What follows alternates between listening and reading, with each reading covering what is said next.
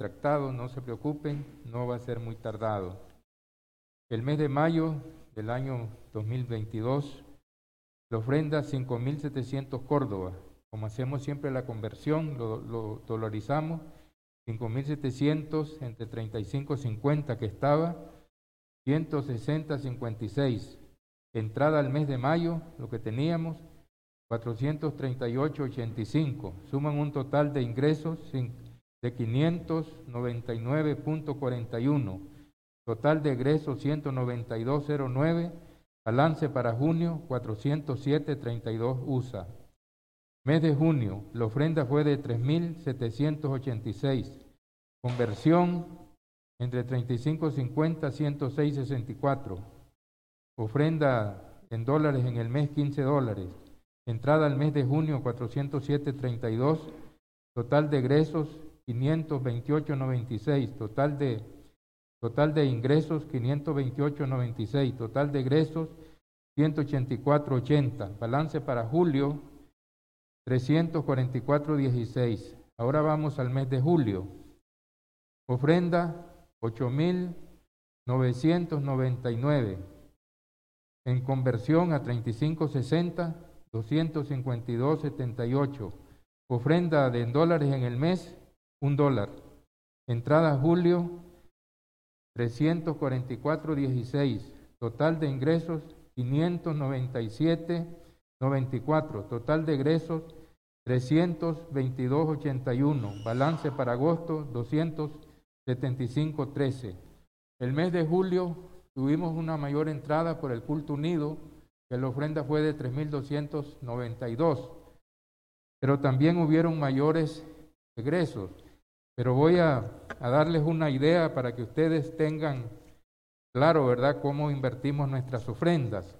Rapidito, no les voy a quitar mucho tiempo. Aquí tenemos del mes de julio, no de todo, ¿verdad? Solo del mes de julio para que ustedes tengan una idea en qué invertimos la ofrenda. El primer recibo que tenemos aquí es de 105 dólares, que son 75 dólares, una pequeña ayuda que se le da a Luis Roberto por la obra del Señor, por predicar, y 30 dólares a Claudita por el aseo, hacen 105 ¿verdad? dólares. Aquí tenemos la otra factura, jugo de uva en PriceMart, eh, dos botellones, 459.94. Aquí tenemos este, las copitas plásticas, tenemos cuatro paquetitos eh, de 100, de 25 cada paquetito, 220. Para que ustedes miren cómo se, se invierte. Aquí tenemos otro paquete de copitas, 100, 240. Aquí tenemos el recibo de luz, 1438.42. Aquí tenemos un recibo de pan sin levadura, 170. Aquí tenemos otro recibo de pan sin levadura, 170. A veces se compran para que no estar comprando todos los meses, porque a veces este, se escasean. Aquí tenemos otra compra que hicimos de pan sin levadura, 320. Ahora aquí hay una reparación de techo y cielo raso. Ahí estaba un hoyo, tal vez algunos se fijaron, estaba, verdad, eh, se pasaba todo el agua, se estaba espojando el cielo raso, se tuvo que quitar, componer, y, y al triba del zinc estaba despegado y también se estaba filtrando agua. Entonces se compró un galón de fastil, 1100 Córdoba, un octavo de pintura blanco agua, 110, tres botes de un cuarto de Imperfact, Imperfact 964, 20 unidades de tornillos Gibson 10, manos de obra un joven llamado Álvaro García 700, total 2889. Luego aquí tenemos una resma de papel bond, dos carpetas, cinco folders, total 297.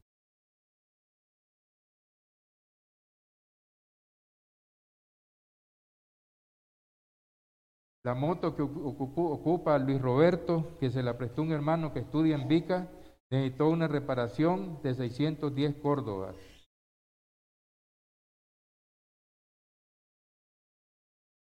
Tenemos más tacitas plásticas, 200, 440. Aquí tenemos, dice, 500 córdobas en donas, que fue lo que se repartió en el culto unido, 500 eh, córdobas. Bueno, aquí están todos los recibos y así va mes por mes, ¿verdad? Cada mes tiene su soporte. Es para que ustedes tengan una, una idea en qué invertimos nuestras ofrendas al Señor. ¿Tienen alguna pregunta, comentario, alguna inquietud? Estamos para servirle. Bien, hermanos, vamos a hacer una oración con nuestro hermano Avilés y voy a pedirles que se pongan de pie para descansar, porque ya tenemos más de una hora de estar sentaditos, solamente para descansar. Pero si usted se siente bien todavía estando sentado, pues bien, solo es para descansar. Vamos a hacer una oración por la clase. Oremos. Padre Dios Todopoderoso, estamos ante su presencia, Padre, pidiendo que sea usted bendiciendo la clase que va a impartir nuestro hermano Luis García Rogamos Dios que sea iluminando su mente, su corazón, para que Él pueda enseñarnos acerca de tu palabra y nosotros, Padre, como verdaderos oidores, podamos, Padre, escuchar, retener tu palabra y ponerlo en práctica en nuestra vida cristiana. Bendice a nuestro hermano Luis, que sea el Espíritu Santo hablando a través de él y que sea él, Padre, eh, sea a través de él manifestando tu palabra en cada uno de nosotros. En el nombre de Jesús se lo pedimos. Amén. Amén. Bien, mis hermanos amados en el Señor, estamos siempre estudiando el libro a los Hebreos y vamos al capítulo 9. Vamos al capítulo 9 del libro a los Hebreos. Muy bien, Tenemos las once, unos cuantos minutos, ¿verdad? Que tenemos este, de estudio. Dice así la palabra de Dios. Dice así el capítulo 9 del libro a los Hebreos. Ahora bien, aún el primer pacto tenía ordenanzas de culto y un santuario terrenal. Está hablando del primer pacto, está hablando el escritor de las ordenanzas, del culto que tenía y el santuario terrenal, ¿verdad? Dice, porque el tabernáculo estaba dispuesto así. En la primera parte, llamado el lugar santo, estaba el candelabro, la mesa y los panes de la proposición. Eso era en la primera parte, ya que era llamado el lugar santo, porque recordemos que el tabernáculo estaba compuesto de dos compartimentos. El primero era el lugar santo, santo, había un velo grueso que cubría completamente y el segundo compartimento era el lugar santísimo. Allí solamente entraba el sumo sacerdote una vez al año.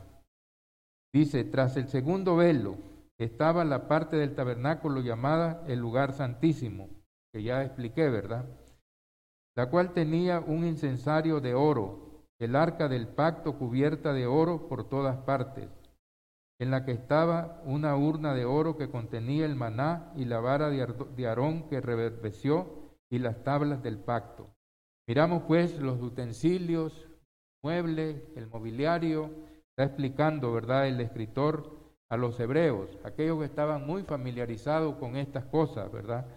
Y dice que en la segunda parte, la cual tenía un incensario de oro y el arca del pacto cubierta de oro por todas partes. Era una urna, ¿verdad?, donde estaba cubierta de oro y tenía una tapa completamente cubierta de oro que se llamaba el propiciatorio.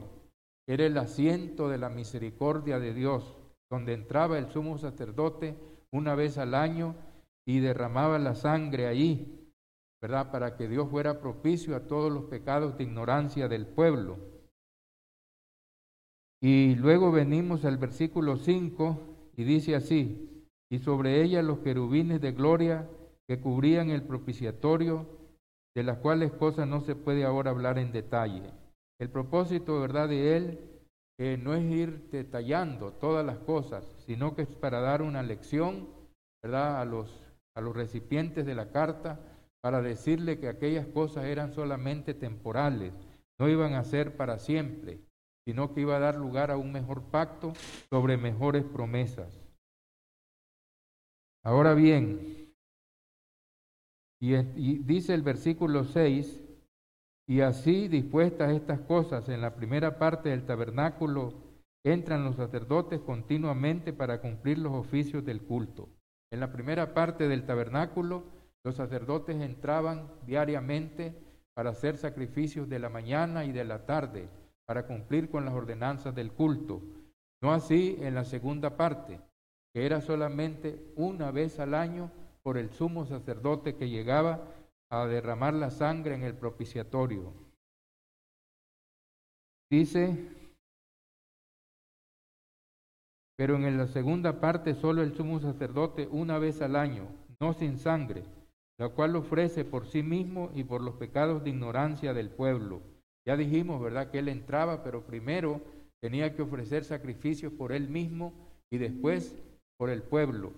No así nuestro gran sumo sacerdote, él no, tiene, no tuvo que ofrecer por él mismo, porque él nunca cometió pecado, nunca se halló engaño en su boca, como dice también Hebreos capítulo 4, versículo 15, porque no tenemos un sumo sacerdote que no pueda compadecerse de nuestras debilidades, sino uno que fue tentado en todo, según nuestra semejanza, pero sin pecado. Y dice, acerquémonos pues confiadamente con toda confianza al trono de la gracia para el oportuno socorro. Así que nosotros podemos acercarnos continuamente al trono de la gracia, sabiendo que en el cielo tenemos un gran sumo sacerdote que está intercediendo por cada uno de nosotros y no con sangre ajena como aquel, aquel sumo sacerdote judío de la tribu de Leví y del linaje de Aarón, ¿verdad? que era de animales, de toros, de machos cabrillos, sino que se ofreció con su propia sangre y una vez para siempre. Dice el versículo 8, dando el Espíritu Santo a entender, dice con esto que aún no se había manifestado el camino del lugar santísimo, entre tanto que la primera parte del, del tabernáculo estuviera en pie. Cuando estaban en pie, ¿verdad? En vigencia, la primera parte del tabernáculo, se daba a entender que todavía no había sido dado acceso a la segunda parte, ¿verdad?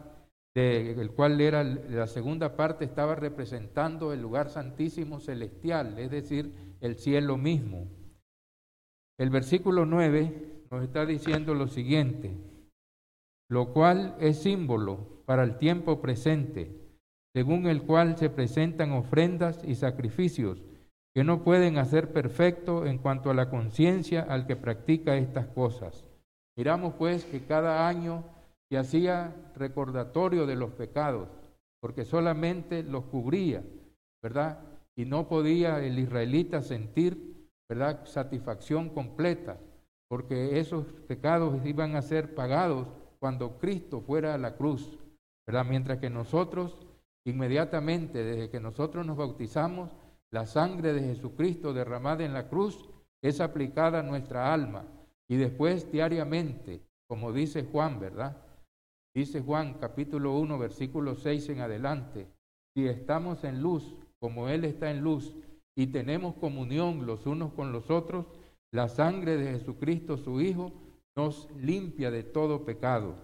También nosotros debemos estar conscientes, vivir diariamente a cuenta, porque dice, sí, confesamos nuestros pecados, Él es fiel y justo para perdonarnos y limpiarnos de toda maldad.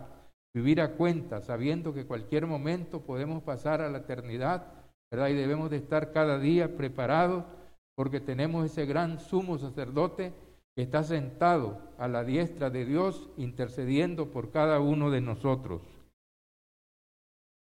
Entonces, el versículo 9 ¿verdad? Está diciendo, ahora vamos al versículo 10, ya que consiste solo en comidas y bebidas y diversas abluciones, o sea, diversos lavacros que se hacía el sacerdote, a veces se lavaba todo el cuerpo, y ordenanzas acerca de la carne, de las cosas de esta vida, ¿verdad? Las cosas del cuerpo, impuestas hasta el tiempo de reformar las cosas.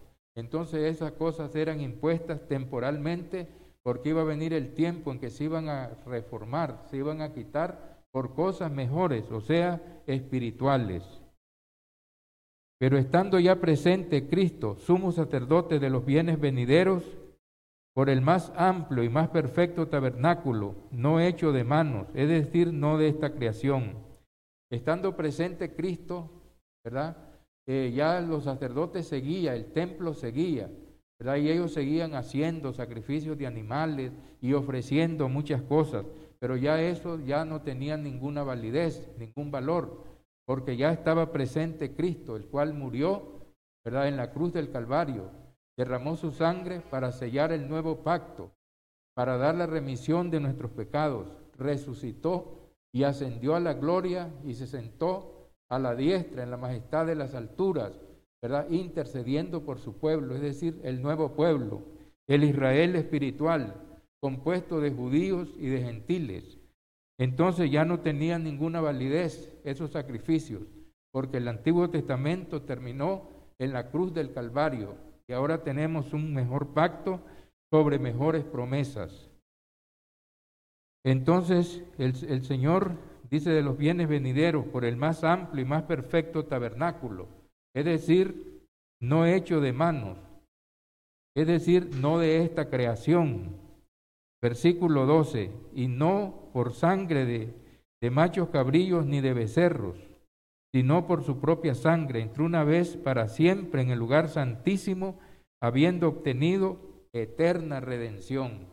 Entonces Él no oficia, ¿verdad?, con sangre ajena de toros, de machos cabrillos, de animales, sino que es con su propia sangre que Él derramó en la cruz del Calvario y en aquel verdadero tabernáculo que levantó Dios y no el hombre, es decir, no de esta creación. Y habiendo obtenido eterna redención, versículo 13. Porque si la sangre de los toros y de los machos cabrillos y la ceniza de la becerra rociada a los inmundos santifican para la purificación de la carne, versículo 14 cuanto más la sangre de Cristo, el cual mediante el Espíritu Eterno se ofreció a sí mismo sin mancha a Dios, limpiará vuestras conciencias de obras muertas para que sirváis al Dios vivo.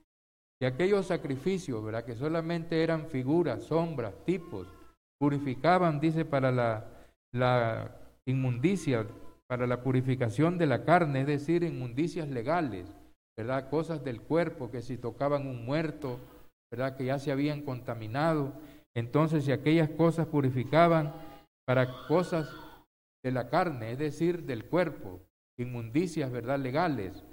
Pero cuanto más la sangre de Cristo, dice, que mediante el Espíritu Eterno se ofreció a sí mismo sin mancha a Dios, es decir, el Espíritu Santo ofreció a Jesucristo como una víctima santa, pura, perfecta, así como escribió el profeta Isaías, lo que leímos ahora en la cena del Señor. ¿Verdad? Dice, el herido fue por nuestros pecados, molido por nuestras rebeliones, el castigo de nuestra paz, para que nosotros tuviéramos esa paz, la paz de Dios en nuestras vidas, en nuestros corazones, la paz con Dios, la paz con nosotros mismos, la paz con el prójimo. Esa, para lograr esa paz, tuvo que ser herido por nuestros pecados, molido por nuestras rebeliones. El castigo de nuestra paz fue sobre él y por su herida fuimos nosotros curados. Entonces miramos pues que es un sacrificio que él hizo por cada uno de nosotros, ¿verdad? Cuanto más Cuánto, dice, cuánto más la sangre de Cristo, mediante el Espíritu Eterno, se ofreció a sí mismo sin mancha a Dios, limpiará vuestras conciencias de obras muertas para que sirváis al Dios vivo. No podemos servirle al Dios vivo andando en obras muertas, obras de la carne, así como lo describe Gálatas, ¿verdad? Que dice, manifiestas son las obras de la carne que son adulterio, fornicación, inmundicia, pleitos, celos, iras, contiendas, disensiones, borracheras, orgías, envidias, y cosas semejantes a esta, acerca de los cuales os amonesto que los que practican estas cosas no heredarán el reino de Dios. Entonces nosotros no podemos estar practicando obras muertas y pretendiendo estar sirviéndole al Señor. Tenemos que vivir una vida santa, apartada del mal, ¿verdad? Confesando nuestros pecados diariamente, porque ofendemos al Señor a veces hasta con el pensamiento, con actitudes negativas, carnales, ¿verdad? Con situaciones, ¿verdad? Que no son agradables al Señor. Y así una vez que nosotros confesamos nuestros pecados a Él, la sangre de Cristo nos limpia de todas esas obras muertas. Y estando así santificados, venimos, ¿verdad?, a orar al Señor, venimos a servirlo, para que sirváis, dice, al Dios vivo.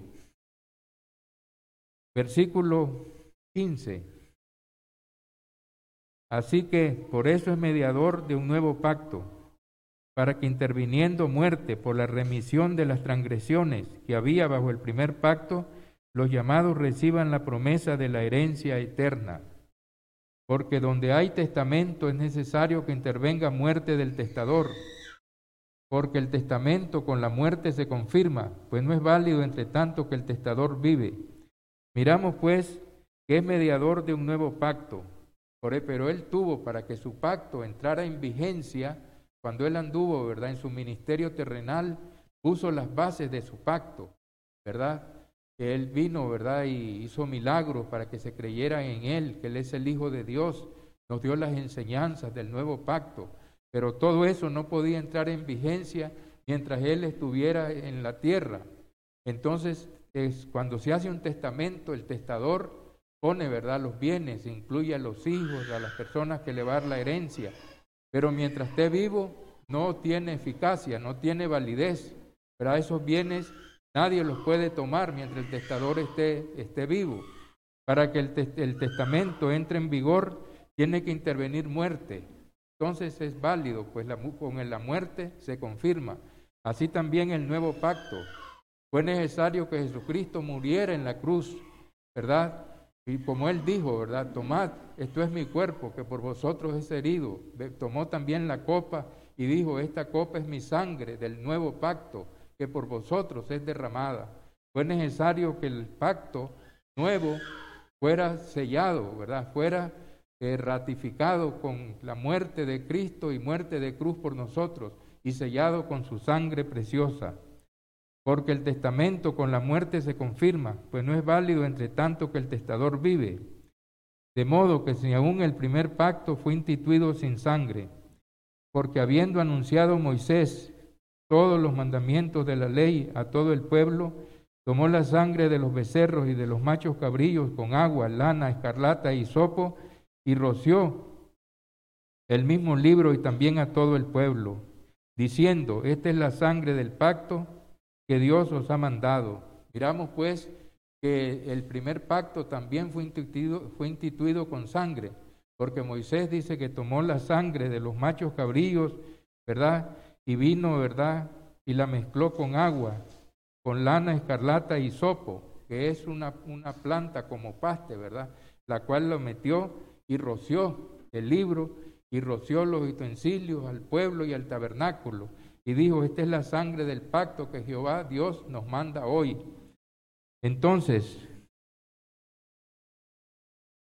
El versículo 21 dice, además de todo esto, roció también la sangre del tabernáculo y todos los vasos del ministerio.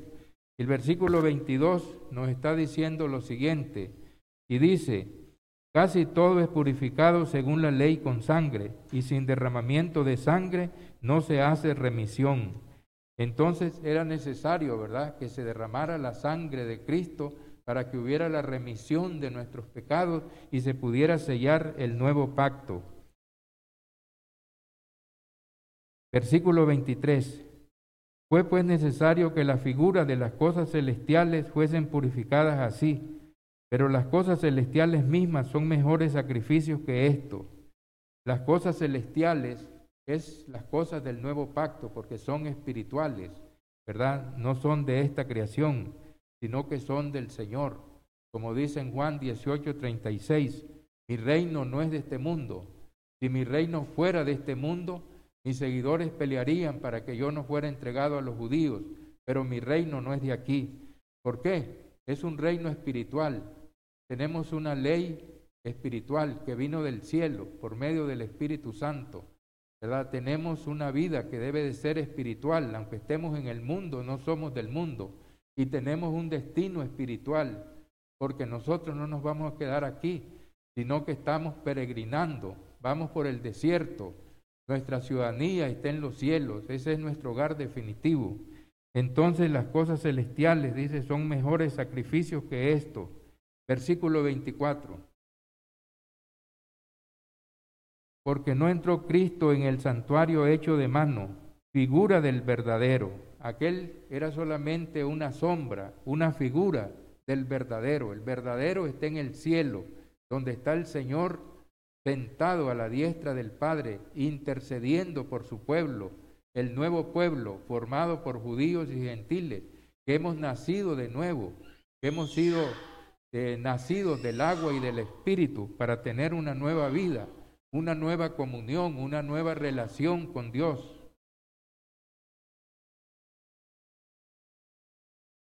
Porque no entró Cristo en el santuario hecho de mano, figura del verdadero, sino en el cielo mismo, para presentarse ahora por nosotros ante Dios. Y no para ofrecerse muchas veces, como entra el sumo sacerdote en el lugar santísimo cada año con sangre ajena. Entonces, Jesucristo no, no vino, ¿verdad?, para estar muriendo muchas veces, ¿verdad? Como hacía el sumo sacerdote cada año, presentaba aquella sangre, ¿verdad? No entró, dice, y no para ofrecerse muchas veces, como entra el sumo sacerdote en el lugar santísimo cada año con sangre ajena. De otra manera le hubiera sido necesario padecer muchas veces desde el principio del mundo. Entonces estuviera Cristo muriendo y volviendo a morir por el hombre y volviendo a morir. Dice que no. De otra manera le hubiera sido necesario padecer muchas veces desde el principio del mundo. Pero ahora en la consumación de los siglos, es decir, estamos en la consumación, en los últimos días, la era cristiana. Estos son los últimos días, ya no habrá otra dispensación, sino la que se inauguró el día de Pentecostés, ¿verdad? Con la venida del Espíritu Santo se estableció oficialmente la era de la iglesia, la era del Nuevo Testamento. Desde el principio del mundo, pero ahora en la consumación de los siglos, se presentó una vez para siempre por el sacrificio de sí mismo para quitar de en medio el pecado. Y pone una comparación en el versículo 27 y 28. Dice, de la manera que está establecido para los hombres que mueran una sola vez y después de esto el juicio, así también Cristo fue ofrecido una sola vez para llevar los pecados de muchos y aparecerá por segunda vez sin relación con el pecado para salvar a los que esperan. Así como está establecido para el hombre que muera una sola vez, no hay reencarnaciones, como dicen algunas religiones de Oriente, ¿verdad? Que hay varias vidas, varias reencarnaciones, no hay solamente una. Está establecido para los hombres que mueran una sola vez y después el juicio. Así también Cristo fue ofrecido una sola vez para llevar los pecados de muchos es decir, su sacrificio expiatorio por el pecado de la humanidad, pero Él salva solamente a los obedientes, como dice Hebreos capítulo 5, versículo 8, versículo 9. Hebreos capítulo 5, versículo 8 y 9. Aunque era hijo, por lo que padeció, aprendió la obediencia, y habiendo sido perfeccionado, vino a ser autor de eterna salvación a los que obedecen, es decir, solamente a los obedientes. Entonces, mis hermanos, miramos que así también Cristo, así también Cristo fue ofrecido una sola vez para llevar los pecados de muchos y aparecerá por segunda vez sin relación al pecado. Cuando venga, cuando Él se manifieste con gran poder y gloria, aunque lo clamen la gente, ¿verdad? Ahora sí creemos en ti. Es verdad, ¿verdad? Lo que nos predicaron el Evangelio. Él no viene ya a salvar, viene como juez a dar la recompensa a cada uno. y salvar a los que estamos esperándolo, a los que hemos obedecido el Evangelio con tiempo, los que nos hemos arrepentido, los que seguimos la vida cristiana, los que tenemos esa esperanza viva, que un día Él vendrá con gran poder y gloria, ya sea que estemos en este cuerpo o sea de que ya hayamos dormido, porque dice que Él vendrá con poder y gloria y los muertos en Cristo resucitarán primero. Luego dice Pablo, nosotros los que estemos vivos, ¿verdad? Seremos transformados en un abrir y cerrar de ojos, porque es necesario que esto corruptible se vista de incorrupción y esto mortal se vista de inmortalidad. Entonces dice que se cumplirá la palabra se cumplirá la palabra, sorbida es la muerte con victoria. ¿Dónde está? dice, oh, oh muerte tu aguijón, y dónde está, oh sepulcro tu victoria. Y entonces vendrá, dice, por segunda vez sin relación al pecado. La primera vez vino como Salvador, vino a salvar, como dice Lucas 19:10, el Hijo del Hombre vino a buscar y a salvar lo que se había perdido. Pero la segunda vez Él vendrá solamente a salvar a lo que le esperan, a un pueblo redimido, a un pueblo que está pendiente, ¿verdad? Que está constante, esperándolo, velando, no durmiendo.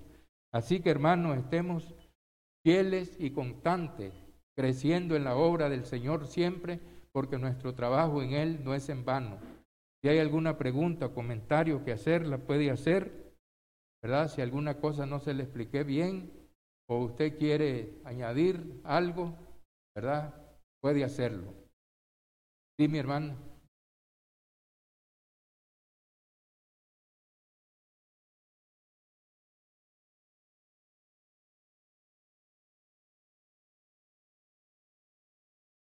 Sí, eso es, eso es lo que dice, ¿verdad? Que es necesario que muramos una sola vez y después de esto el juicio.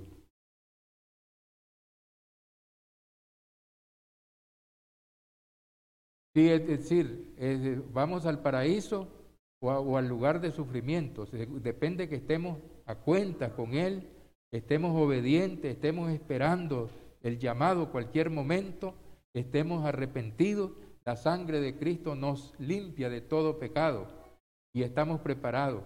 Entonces estamos establecidos que muramos una sola vez y después de esto el juicio.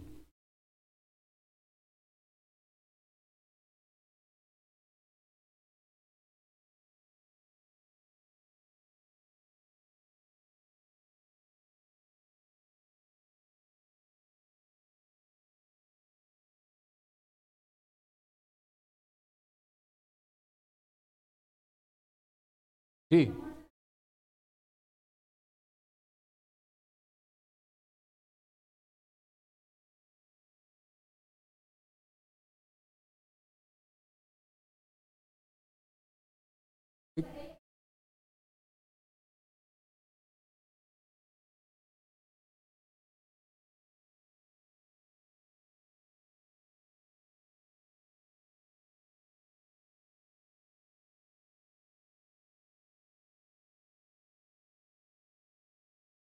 Su misma iglesia.